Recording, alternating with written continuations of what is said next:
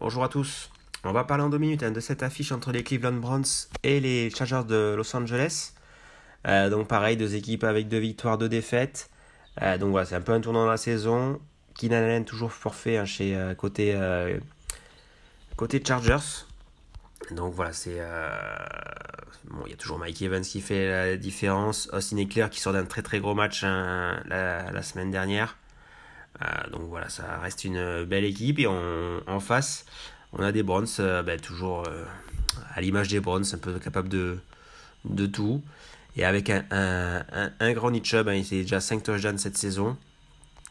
Euh, et là, il va retrouver une défense des Chargers qui n'est euh, pas encore au point contre la, course. Donc euh, j'aime beaucoup.